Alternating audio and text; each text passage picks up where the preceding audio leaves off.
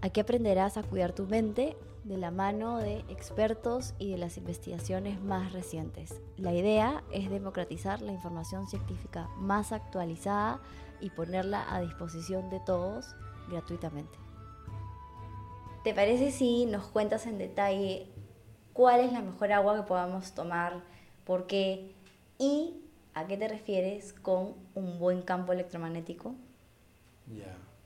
Entonces, mira, hay algo muy sencillo, es estúpidamente sencillo. Es tan sencillo que tus, tu público se va a quedar sorprendido y de repente no le da importancia. Pero yo le llamo la cura del árbol. Bueno, esa cura del árbol eh, es una medicina muy sencilla y yo la practico cada vez que puedo, la recomiendo a los pacientes y cuando haces eso sientes realmente como que todo se empieza a integrar. Entonces, te decía, la física, cuando tú le das estos tres elementos, luz, agua, campo, todas las células están contentas porque ellos necesitan, ellos se nutren de esto. Entonces, el campo electromagnético esa es otra cosa que estamos muy afectados ahora. Tenemos mucho campo electromagnético artificial. Eh, Wi-Fi, eh, la potencia de las antenas ha aumentado enormemente en, los últimos años y se nos dice que bueno que es no ionizante y por lo tanto es seguro mm. lo cual es verdad es una es una frecuencia no ionizante pero lo que tenemos evidencia es que esas frecuencias afectan los canales iónicos de las membranas eh, sobre todo la de calcio, entonces tiene un efecto calcificante en el cuerpo. ¿Qué consecuencias puede tener esto en la salud? Bueno, si, si, si imagínate, la, la, membrana tiene que tener menos 70 milivoltios. Entonces tú tienes calcio afuera, extracelular e intracelular. Entonces, si, si ese sensor de voltaje externo y interno lo vas a malograr y el efecto es que entre el calcio. Entonces, si entra y entra y entra el calcio, eh, la membrana pierde su potencial de membrana y entonces el oxígeno no puede entrar. Y si el oxígeno no entra, la célula tiene hipoxia. ¿Y quién necesita oxígeno? Es la mitocondria. Y la mitocondria tiene una capacidad de mandarle mensajes al núcleo y le dice, se llama el retrograde signaling, le dice, oye, acá estamos que nos ahogamos, estamos en hipoxia, por favor hagan algo activen un plan de contingencia porque no tenemos oxígeno y el núcleo activa la respiración anaeróbica. Y otro nombre para respiración anaeróbica es cáncer. Ah, O sea, todos nosotros tenemos cierto grado de respiración anaeróbica, pero si eso aumenta, aumenta, aumenta, tú estás llevando a, la célula hacia un alto riesgo de cáncer. Ah, ah. Entonces, no estás alterando los genes, el ADN con la contaminación, eso es verdad, no es como el rayo X, pero peligroso es estar 6, 8, 10 meses o 2 años con una muy baja contaminación, estás alterando la microbiota, estás alterando eh, las, las mitocondrias, porque son bacterias de alguna manera también, no lo son técnicamente, pero guardan mucho comportamiento y estos canales iónicos lo estás alterando. Entonces, tener un campo electromagnético natural se vuelve muy importante para la salud. Una de las cosas que más me sorprende de Lima es que el lugar en Lima donde el metro cuadrado es más caro, que es en San Isidro. Ah, sí, es el peor lugar. Es el, el, el lugar con más contaminación electromagnética. Y siempre pienso, wow, la gente paga la mayor cantidad de Tengo una historia, tengo Cuéntanos. una señora que vivió, no sé, 20, 30 años en Estados Unidos y se vino al Perú y con todos sus ahorros se compró un penthouse en el, en el Golf de San Isidro y a los meses se enfermó, se enfermó muy feo y le dije eso, bueno, tienes que moverte, tienes que irte, ahí no te vas a sanar, en ese lugar no te vas a curar, le digo. A veces hay que cambiar la dieta, a veces hay que cambiar el lugar donde vives. dice, pero, pero todo mi dinero, todo mi sueño ha sido vivir ahí en el golf. Entonces, eh, es un sitio con mucha contaminación. Básicamente, las antenas golpean a, a, cierta altura fuerte, pero mientras tú estás más cerca al piso, el, el impacto es menor. Y lo que te estaba diciendo antes de estar en el aire, en mi casa, mi primer piso tiene 0.5 microvatios. Entonces ahí dice, hay gente que dice no debe pasar más de un microvatio, hay otros que dicen que debe ser hasta 5 microvatios. Definitivamente más de 5 microvatios es peligroso. Pero en el segundo piso de mi casa hay entre 11 y 19. Pero era un cuartito nomás que era mi oficina donde yo escribía y trabajaba y ya es mi biblioteca. Y eso es segundo piso de los pantanos de, Villa. Los pantanos de Villa. Entonces ahora solo vivo en el primer piso que hasta ahora está bien. Y el aparato que pueden comprarse que me estabas preguntando. Para medir la polución electromagnética. Trifield. Trifield. Trifield. ¿Cómo se escribe? ¿Puedes deletrearlo? T-R-I y field como campo en inglés, ¿no? F-I-L-D. ¿Eso lo venden en Iraboca, sí? No, lo venden en Amazon. En Amazon. Cuesta 130 dólares, algo así, y es muy sencillo de, usar. Y este... Entonces, eh, ¿tú por casualidad sabes en qué distrito hay mayor polución electromagnética? Bueno, Barranco está bastante afectado, San Isidro también. Por ejemplo, todo la Javier Prado, todo eso son 20 microvatios. La avenida Guaylas de Chorrillo también son 15, 19, 17 microvatios, todo eso. Curiosamente, eh, el ex alcalde de Chorrillos, ahora tenemos su hijo, creo, él tenía, me parece, un tumor al cerebro, y la contaminación ahí en la municipalidad de, de Chorrillos es abismal. O sea, él está diciendo que en Barranco está contaminado por las antenas en el cerro del morro solar. Porque hacen un relay, ¿no? Vienen del morro solar, contactan ahí en, Barranco y de ahí continúan al resto de la ciudad. Entonces tiene muchas antenas. O sea, Barranco está más contaminado que Miraflores y San Ciertas partes de donde está el mercado ese de Barranco, en la avenida Sáenz Peña, por ahí, a la densidad es bien alta. ¿no? Ahora, no, no, lo he medido, no tengo una medición actualizada, pero es algo que sí tenemos que hacer. Entonces, ¿qué debemos hacer? Debemos por ejemplo, no hay ninguna necesidad de tener Wi-Fi. Y esto es lo que a la gente les cuesta entender, pero ¿cómo no voy a tener internet? Bueno, ten internet, pero todas las computadoras tienen un, cablecito donde le puedes poner Ethernet. Y todos los routers atrás tienen un botoncito que si tú lo presionas 6 segundos se apaga la señal este, inalámbrica y lo conectas. Conecta toda tu computadora y tu celular usa nomás la señal que hay de afuera, ¿ya? Que es más que suficiente. No tienes que además contaminar toda tu casa con wifi. Hay gente que dice, no, yo lo apago en la noche cuando duermo. No, no lo prendas nunca. No hay ninguna necesidad de eso. Otra cosa que contamina más que el wifi es el horno microondas y el teléfono inalámbrico también. O sea, debe ser un teléfono cableado. ¿Ya? Esas son cosas eh, importantes. ¿Y desenchufar el horno microondas es suficiente? ¿O no? Eh, sí, sí, sí lo desenchufo. Si lo desenchufo. Pero cuando tú lo prendes, el campo electromagnético es tremendo. O sea, ahí estamos hablando de 170 microvatios. Es, me acuerdo que fui a una casa y con mi aparato me salí, pasé la sala, pasé el otro cuarto y todavía lo seguía midiendo. O sea, es muy fuerte. Otra cosa es el, efecto que hace en la comida y qué sé yo. Ya, pero sí, solo para asegurarme, desenchufando el horno microondas. No debería emitir nada. Nada, cero. Sí. Ok.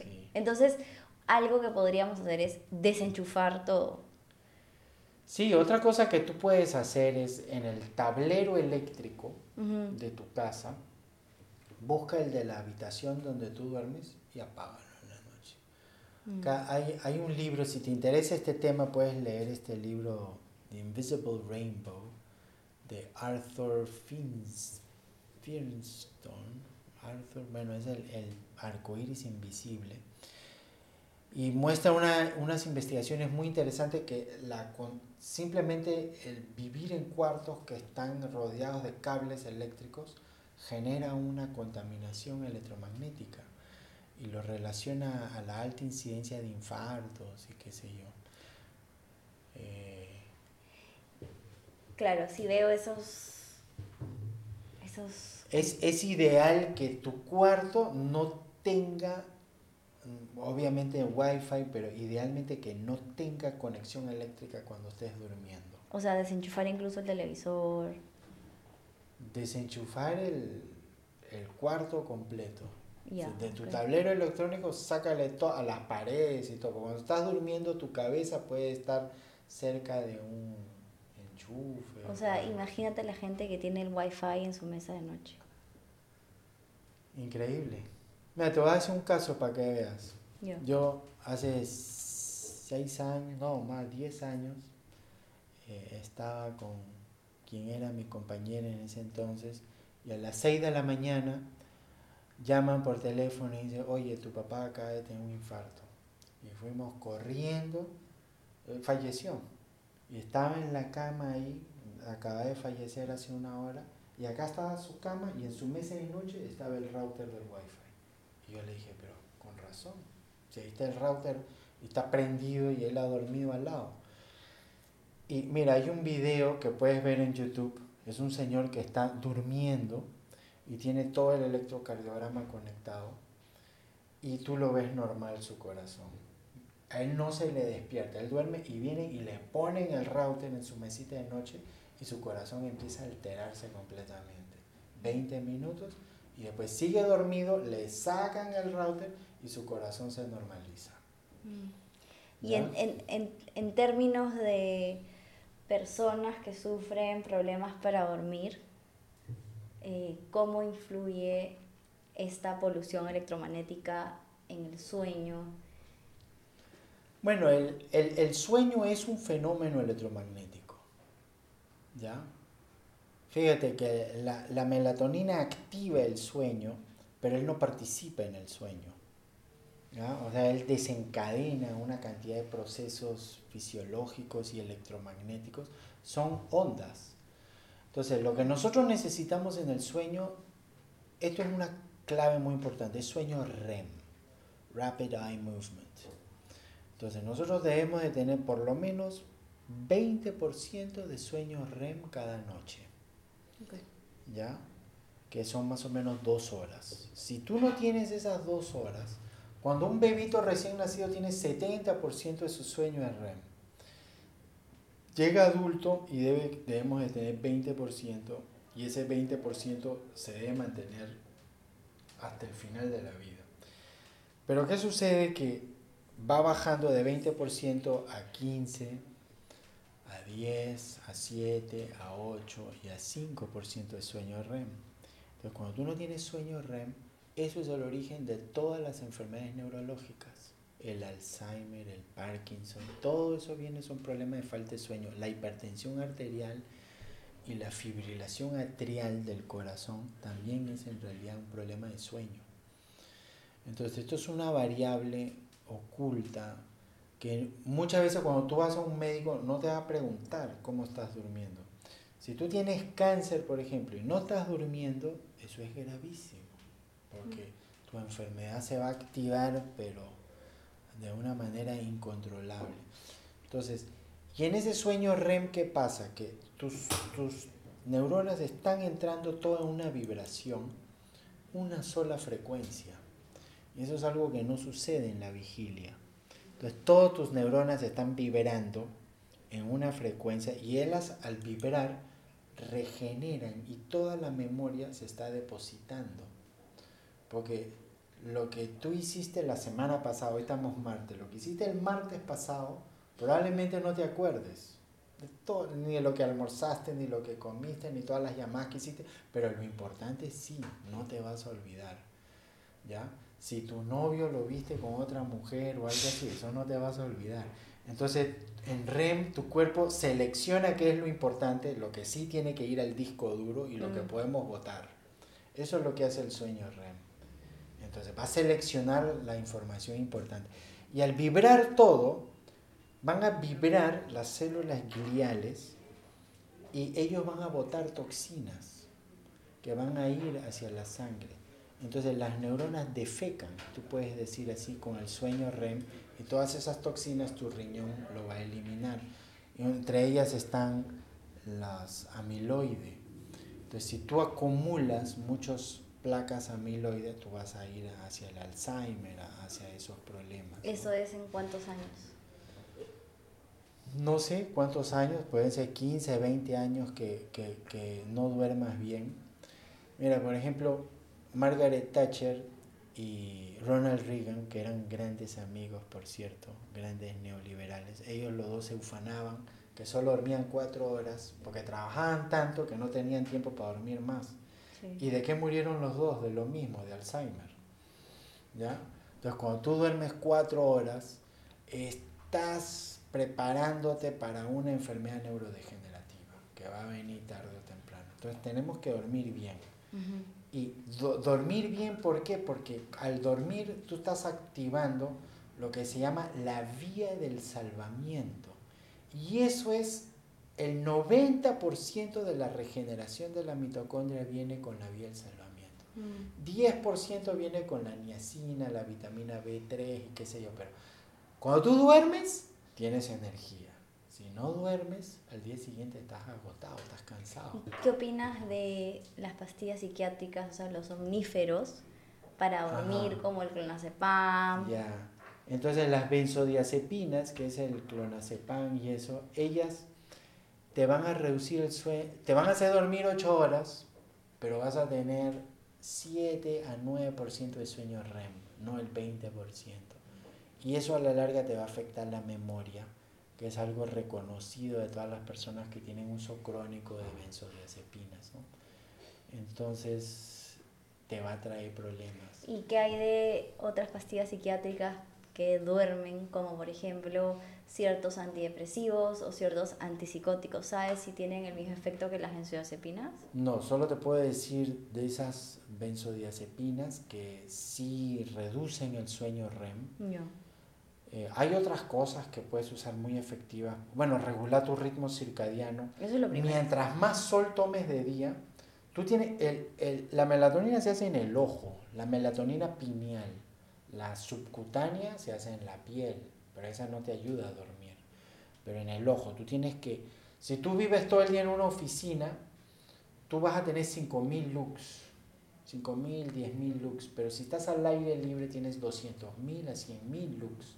Entonces, mientras más luz recibe tu ojo, más estás activando las- los melanocitos oculares, más estás activando producción de dopamina y serotonina y vas a dormir mejor. Eso es lo primero. Y de ahí podrían ir ciertas hierbas como la baicalina, La baicalina, la ashwagandha, la el ma- valeriana, el, magnesio. El brahmi, que es el bacopa, monieri. La ashwagandha es muy buena. Hay gente que responde muy bien a la ashwagandha. Yo le estoy dando eso a mis pacientes y responden El ganoderma también es buenísimo. Ganoderma también. Puedes combinar, la manzanilla es otro. Sí, La manzanilla tiene apigenina. sí. Puedes comprar apigenina en suplemento en Amazon también, que es súper bueno. Sí. Sí. Bueno, tú tienes esa receta de medicina tradicional china, herbolaria, que, que yo la he usado por muchos años, que me la pasaste, que es esta, eh, este hervor de ganoderma con ashwagandha, con regaliz, Sí. con, ya no me acuerdo, pero eran como siete hierbas y a eso le pones omega 3 y no sé qué más. Y, y yo le agregaba porque me gusta, soy medio alquimista y le agregaba valeriana y a veces pasiflora y, y, mm, esa es buena también, pero, pero yo creo que lo primero es regular tus ritmos circadianos con la exposición solar y en la noche. Y de noche, cómprate luz roja. Cuéntanos eso. eh, me estabas contando que en. Sodimac, creo, venden, Venden LED rojo. foco LED rojo. Tu, tu casa va a parecer así como un prostíbulo, todo rojo. Qué divertido. Sí, por eso yo digo que hay, hay cierta sabiduría en los burdeles también. Porque son ambientes que te relajan, te calman, ¿no es cierto? La sexualidad No necesitas estar con el parasimpático bien, acti bien Sí. activado para... Sí. Sí. Bueno, esta luz, lo que pasa es que, mira, antiguamente teníamos fogatas, velas, Sí. luz, y eso bota mucho infrarrojo. En el atardecer, ¿cómo vemos el cielo? Lo vemos rojo también. Es muy bueno ver el atardecer, es otro Sí. ancla para los ritmos circadianos. Entonces, lo que debes de evitar en la noche es luz azul. Entonces, fíjate, luz azul es entre 400 y 500 nanómetros. Y esa es exactamente la luz que te da esta LED. Y tengo incandescente, pero tengo dos botoncitos. Uno que pongo en mi cocina, por ejemplo, y en mis baños. Tengo un incandescente que es hasta las 8 y media. A partir de las 9 ya solo prendo la roja si me voy a cepillar los dientes o algo. Entonces lo tengo eh, en- en ese color. La gente cuando visita, viene a mi casa y va al baño y ve esa luz roja se queda un poco preocupada. Así que es esto. En realidad es- es súper importante Sí. eh, comprar estos focos rojos LED. Eh, sí, y em, también en el caso de los celulares, no ver los celulares. También hay unos lentes que puedes comprar en Amazon. Sí, esos lentes te, te pueden ayudar, los blo- Ahora están vendiendo muchos acá y este, hay, hay una manera de saber si tú a través de esos lentes ves color azul, entonces no te está bloqueando el azul. No debes de ver azul. ¿ya? O sea, hay lentes, están vendiendo lentes bambas. acá. Algunos, algunos, Algunos. sí. Y la luz LED es pura luz azul. Es, una es la frecuencia que es bueno ver en la mañanita. Claro. Apenas despierta. El sol bota pura luz azul en la mañana, al amanecer. Entonces eso ayuda a que te despiertes. Pero en la noche no, no es buena esa frecuencia. Si el sueño es malo, todo se cae. O sea, tú Toda puedes, la salud. ya, tú puedes cambiar tu alimentación, puedes tomar 10.000 suplementos y hierbas, puedes hacer deporte todos los días, puedes hacer yoga, meditación, ir al sauna, inmersión en hielo, pero si duermes mal, Todo es en vano. todo es en vano. sí. O sea, digamos que eso es lo primero que tenemos que arreglar. Sí, el 90% de tu energía, como te digo, viene de la vía del salvamiento, salvage pathway, que es una manera de regenerar tu, tu ATP con el sueño. Cuando tú te das sueño en la noche, esa sensación de sueño es porque se va acumulando la adenosina Sí. en el cerebro. Y esa adenosina eh, al dormir se va a una- convertir en adenosina trifosfato, que es ATP, que es energía. Tú puedes Claro. ser Usain Bolt, el hombre más rápido del mundo, pero si una noche antes de la competencia no duerme, no va a rendir. Es verdad. Y hablemos de este último factor importante para resolver cualquier problema de fibromialgia, migrañas, colon irritable, depresión, problemas para dormir, enfermedades autoinmunes. Este otro factor, la calidad de tu agua. ¿Cuál es el agua perfecta? Acá en Lima, cuál es la mejor agua, cuál es la peor agua. Quiero saber si es que compro una botella de agua eh, que viene en una botella de plástico en el grifo, si eso es mejor que tomar agua del caño hervida. Cuéntanos qué es lo mejor, qué es lo peor, qué es lo ideal. Bueno, la mejor. Acabo de estar hace dos semanas en Islandia y wow, qué agua tan deliciosa que tienen ahí de los glaciares, realmente es exquisita.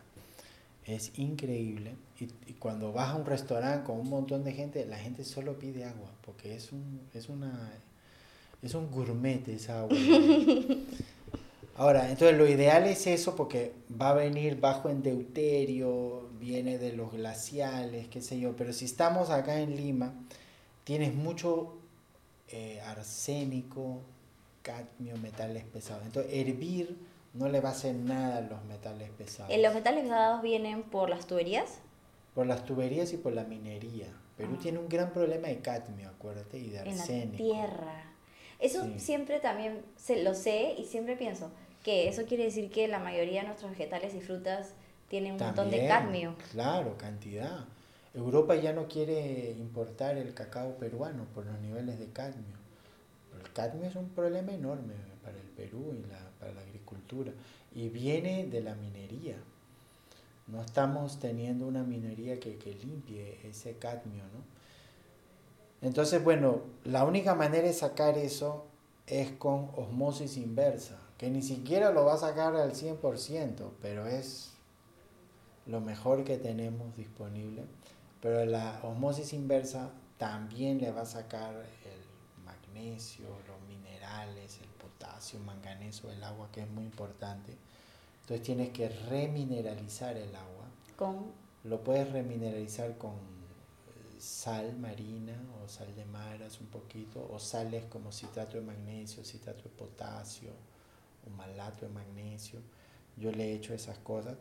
Y después, después de la osmosis inversa, el agua sale como a 6.5, 7 de pH y tú quieres llevarlo a 8. Entonces ahí es bueno pasarlo por una electrólisis que simplemente va a separar el, el OH, el agua tiene OH y protón hidrógeno. Entonces va a sacar el protón hidrógeno que es positivo y deja que prevalezca el OH que tiene el oxidrilo que te va a dar un pH más alcalino. Entonces simplemente no le está agregando a- al agua nada. Entonces vamos a levantar el pH y ya está listo. ¿no? también le puedes echar limón, ¿no? Sí, sí, yo le pongo limón, le pongo también si quieres, pero e- esa agua, así es como está en el libro, hay un, creo que es un apéndice que Sí, en el libro Cómo generar eh, dice voltaje, voltaje. Eh, hay todo un capítulo de cómo crear el agua perfecta. Sí. Y me estabas contando que hay una manera muy simple y muy económica de hacerlo. Ah, bueno, de hacer la que es la electrólisis, o sea, hay un aparato que es el Kangen, que cuesta como 2.500 dólares. Ay, entonces no es tan barato. Ese es un aparato, pero hay el otro, el filtro Venus, que es coreano, que está en mil dólares. Pero si buscas en YouTube hay un tutorial de cómo hacerlo con 20 dólares. Con 20 dólares. Con ¿Cómo 20. hacemos el agua perfecta con 20 Bueno, dólares? con 20 dólares. O sea, básicamente vas a agarrar dos baldes de agua, Ya. ¿ya? Y vas a hacerle un foramen y vas a hacer un tubo conector entre un balde y otro. Y en la mitad del tubo le vas a poner una esponja, ¿ya? Y de ahí te vas a comprar en Radio Shack, Coolbox, algo así, un, cualquier transformador que sea de 13 voltios, DC, Direct Current, no alterna.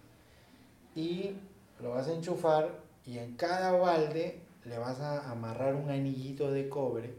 Uno va a caer al centro del balde positivo y al otro va a caer negativo. Entonces, como están comunicados los baldes, donde está positivo, todos los oxidrilos, el agua alcalina, se va a ir para acá. Y donde está positivo, eh, se van, perdón, está negativo, se van a ir los radicales. Pero eso no le va a quitar los metales pesados. No, no, eso se hace después de la osmosis inversa. Ya. Y simplemente, entonces, después de estar 4, 6 horas, 8 horas, con un papel litmus, que lo compras en la farmacia, le mides el pH y dices, no, ya tengo 8, listo. Ya, Lo Sacha. cortas y esa agua Pero esto. vayamos de la realidad social peruana, teniendo en cuenta que el peruano promedio no prioriza la calidad de agua que toma. Lamentablemente me encantaría que esto sea una de las cosas más importantes en la vida de todos los peruanos. Pero la realidad, como tú y yo sabemos, es que no lo es. Entonces, Por ¿qué? eso es que Por eso es que esa salud, o sea, si quieres ese nivel de salud, tienes que estudiar un poco, tienes que investigar y darle un poco el... prioridad Sí, pero lamentablemente, yo se la doy, pero lamentablemente las personas no priorizan ni su calidad de agua, ni su calidad de aire, ni su calidad de campo electromagnético, ni su exposición solar diaria, pero muchas veces lo- no lo hacen porque tienen hijos, porque tienen trabajos, porque tienen responsabilidades que no les permiten priorizar eso. Bueno, entonces, habíamos visto al principio que nosotros tenemos 100, puede ser 120 años de vida. Pero la mitocondria no está diseñada para vivir más de 120 años, ¿ya? Entonces, nuestra existencia acá tiene un límite y entonces la energía es para que no nosotros podamos hacer lo mejor que podamos de nuestra vida. Y para eso es, no es el fin, es un medio.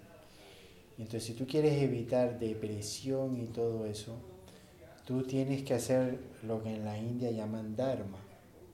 Entonces, según la filosofía hindú, tenemos un dharma y un karma.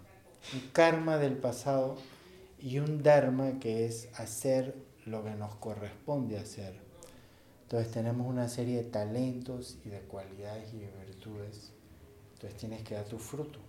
Así como el árbol de mango, su dharma es producir mangos. Nosotros tenemos que dar un fruto. ¿no?